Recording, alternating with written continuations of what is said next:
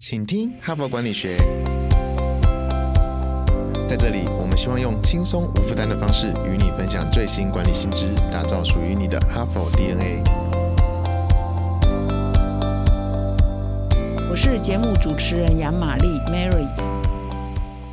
大家好，欢迎收听，请听哈佛管理学。那么今天呢，又是礼拜一，又是我们新的一周的开始。我们呢才刚庆祝哈，各位听众应该有收听嘛？我们访问的邓慧文哈，在上上个礼拜五呢播出的节目呢，非常的受欢迎，所以再一次提醒哦，如果你漏掉那一集的话，要再回去听。那么这一周呢，我要来开启一个新的主题，是现在市面上啊，我们五月号的杂志封面故事啊，就是打量你的个人品牌。那么知名的管理大师啊，Tom Peters 啊，他就是写《追求卓越》那一本书。的作者他就曾经说过，说建立个人品牌是二十一世纪的工作呃生存法则，就是每一个上班族、每一个工作者啊，在二十一世纪，也就是现在嘛，哈，我们都应该要知道，不是只有企业有品牌，不是只有产品有品牌，我每一个人呢，也都需要一个品牌，每一个人呢，都也都要有一个自己的 identity 啊，个人的识别，让别人一想到你啊，想到比如想到杨玛丽啊，想到谁谁谁，也就会。想到这是一个什么 image 的，是一个什么样的形象，是一个怎样的专业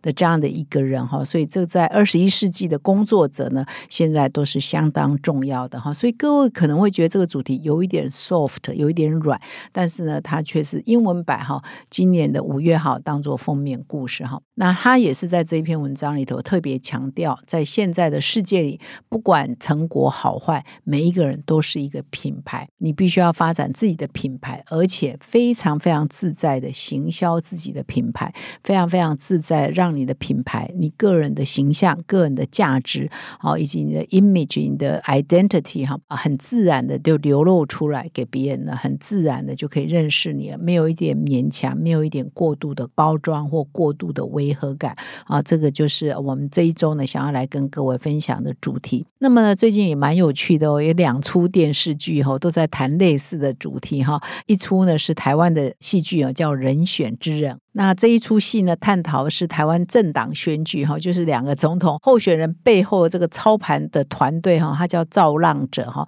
他后面怎么样打造包装这个候选人的形象，那怎么面对社群媒体，怎么面对留言啊等等啊，所以反映的也是台湾的选举文化，但是核心也是在打造这个怎么样做形象包装嘛，候选人的形象包装。那我不知道各位听众。这个人选之人，大家很多人都有追了哈。那不知道各位听众呃有没有看到，也有一出韩剧哈，也是在讲类似的。这一次呢，台湾的这一出是在讲两个总统候选人的阵营，韩国呢是两个阵营呢是选首尔市长的哈。那也是在探讨整个选举的文化，所以两出戏一起看呢，还真的觉得世界各地选举都很像了哈。候选人在前面呢是需要形象包装的，后面的这个打选战的人呢，重点呢也是要包。装哈要做形象包装这个候选人，那这一出韩剧就叫赵后者哈，皇后的后赵后哈。那因为这个后来赢的这个首尔市长呢是一个女性了哈，所以面对是一个男性候选人，跟台湾的人选之人哦，台湾真的蛮前卫的。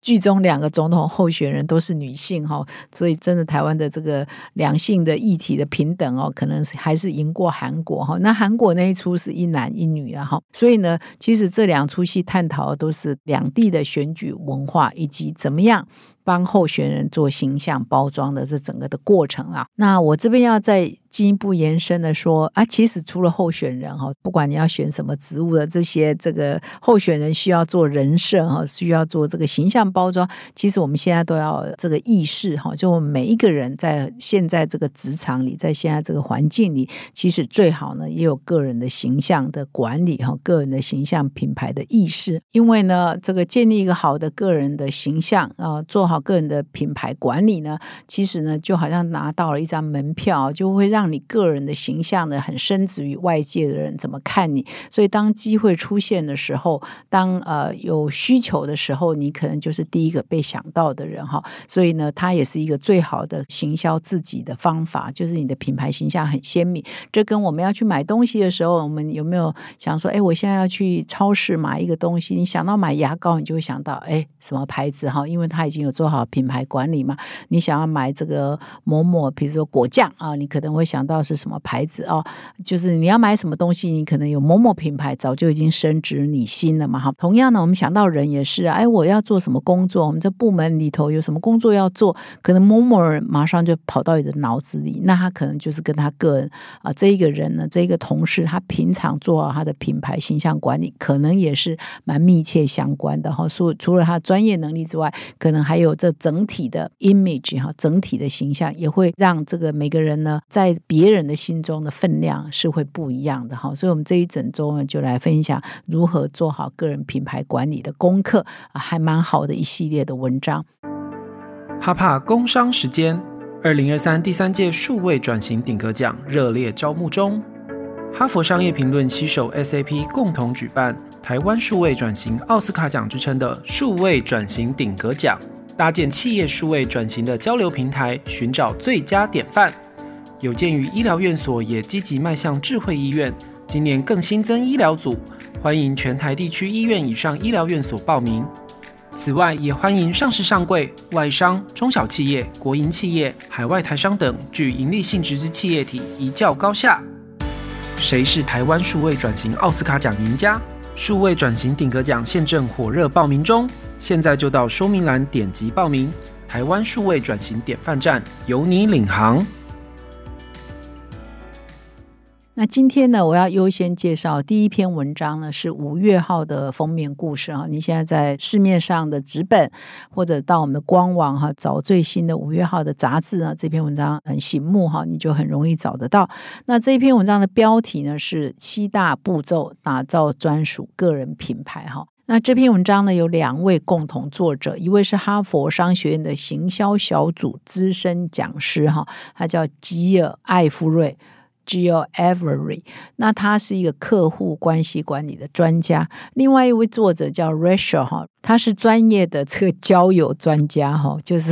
帮人家媒合朋友一些交友网站哈，所以他的专长也是在职场人脉哈，怎么样啊教别人啊，怎么样啊去结识策略性的结交朋友，或者透过一些社交媒体哈，一些 App 呢，可以去交到呃对你有帮助的或是策略上的盟友哈，所以这个行业还蛮特别的哈。所以第一位呢专家是一个行销专家，第二位专家是一个交友专家哈，所以他们两个人所共同。同和写这一篇文章，那这篇文章呢，其实一开头就强调说，在建立个人品牌的这个过程中啊，其实可以得到三个好处。就是为什么我们需要建立个人品牌呢？三个具体的好处，这边讲的很清楚。第一个是提高你的知名度，哈，我刚刚有举例嘛，所以当什么工作要做的时候，人家第一个想到是找你最有用嘛，啊，找某某人最有用嘛，这个就是他已经建立了他的品牌，个人的品牌知名度嘛。当什么事情、什么专业、什么 image 出现。现的时候，什么事情出现的时候，很自然的机会就到这个人的手上嘛，哈。所以第一个就是提高个人的知名度，那这背后当然是代表是一种信任，哈，是一种肯定，哈，这是第一个好处。那么第二个好处呢，就是你比较容易扩大你的人脉，因为人家会比较认得你嘛，人家会比较记得你嘛，所以呢，你就。比较容易，你的名片拿出去的时候，或者你在某某场合你出现的时候，哎，别人容易认得你嘛，当然就会比较容易来跟你打招呼，比较容易的愿意跟你交换名片，或比较容易记得你嘛。你有没有经验？有时候你去外面跟一些人换名片，可能你换完了也不太记得他，因为他可能没有什么地方让你记得的嘛。这种人要建立人脉就比较辛苦嘛。第一点说提高你的知名度，你知名度高了，第二步当然就容易建立人脉，大家都想抢着来认识你嘛，哈。所以这当然就是第二个好处，扩大你的人脉。那么第三个呢，我觉得这个讲的很好，前面两个讲的还有一点好像功利性质哈，就是哎你会比较多好处啊，你会比较多人脉啊，你会比较多机会啊。但这第三个，我觉得真的仔细去研究，就是你要打造你个人品牌的这个过程啊，你首先要了解你自己嘛，你了解你自己的特色是在哪里，你了解你自己的目标在哪里，你了解你的这个价值在哪里，你要先了解自己哈，你才有办法打造属于你自己的个人特色、跟个人品牌、跟个人形象，这才是没有违和感的，不是过度包装。说我不是这样的人，比如我不是一个节俭的人，我私底下是很拜金的，我外面形象你就不可能打造说我是很节俭的嘛。所以你这样就变成说是有违和感，或者是说违背感，就你不是这样的人，你硬要包装成为那个样子。所以这边还是要强调说，这个个人形象是由内而外，是要反映你个人的价值观跟个人的特色的哈。所以在某种更深的层次上，在打造个人品牌的过程，会让你更了解你自己，让你更了解你对这个社会的。意义在哪里？就是你想要表达你的人生的意义在哪里，或者是你个人追求价值在哪里？然后以及你到底可以对别人提出什么样的贡献？哈，才是属于真正的你，而没有违和感，而不是为了虚假的包装。哈，所以这点很重要。所以简单来说，建立良好的专属个人品牌，对内呢，就对自己的内在可以加深自己对自己的了解；对外呢，就是可以扩展人脉，并且发挥影响力。哈，所以简单讲就是这么的一回事哈。那还是要一直强调是要做你自己哈，而不是呢虚伪的包装你自己哈。到最后你都活得很不快乐，说我根本不是这样的人，我为什么要做这样的人设？这种情况下是最大的，很多人呢形象破灭就是这样，人设破灭哈，就是灾难很大，就是这样的关系。那么这两位作者呢，就提供了非常实用的七个步骤哈，来打造哦个人品牌的七个步骤。那我今天呢，跟明天呢，会陆续来分享这七个步骤重点。那这七个步骤呢，我再把它简单的分呢，又分成三个重点是来了解自己，先分析自己，先了解自己。那其他四个重点呢，就是说你当你了解了自己，盘点了自己之后，你怎么对外展示你自己哈？所以分对内跟。对外，我今天呢，第一集呢就先讲对内，你怎么样定义你自己，你怎么样找到你自己啊？那明天呢，我就讲其他四个步骤是对外，那你又怎么样对外展现你自己，然后对外。建立你的形象哈，所以先由内然后到外哈，这也是这两位专家呢在五月号《哈佛商业评论》的封面故事所提供给我们的见解啊，非常值得参考。那我现在呢，先把这七个步骤先讲完哈，先先顺过一次哈，然后再来今天呢，我会讲前三个步骤哈。那这七个步骤包括哪七个呢？第一，建立个人目的与价值观，确立自己要展现的形象哈，这是对内嘛，找到自己的目的。跟价值观嘛。第二，盘点个人现有所有的品牌资产，就是你现在所有的有什么？你在他人面前形象是什么？现在别人是怎么看你的？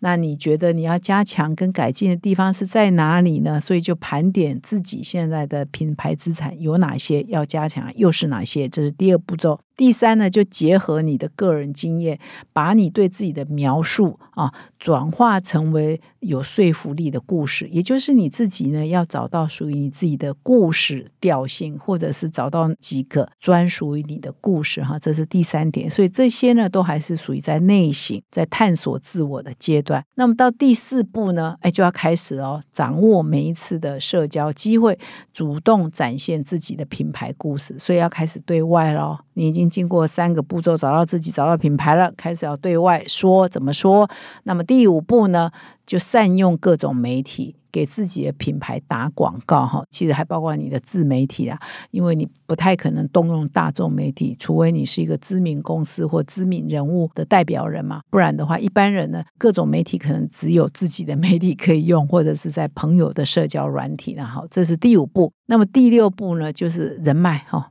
你积极培养你的人脉啊，这些人脉就会帮你呢建立你的个人的口碑哈，会口耳相传。哎，某某人就是怎样的人呐哈，啊，别人提到你就会给你一个形象嘛哈，所以这些朋友们、这些人脉圈呢，就也会帮你建立你的个人口碑哈、个人形象。那么第七步呢，就是定期的。哦，就是你不要今年形象是这样，你要随时检视，呃，随着个人的发展，你比如你职位职升迁啊，或者你工作调换呐，你行业调换呢，你要根据你个人的职业发展，还有大环境的改变哈，大环境可能喜好改变了哈，大环境的需求改变了，你也要定期检视你自己。就像我们产品啊，呃，现在这个需求没有了，你可能要换包装啊，啊，换内容物啊，或者是要做新的品牌出来啊，人也是要不断的与时时俱进哈，做调整啊，把你的品牌故事跟你的个人价值都是可以随时做调整的哈，所以这是第七步哈，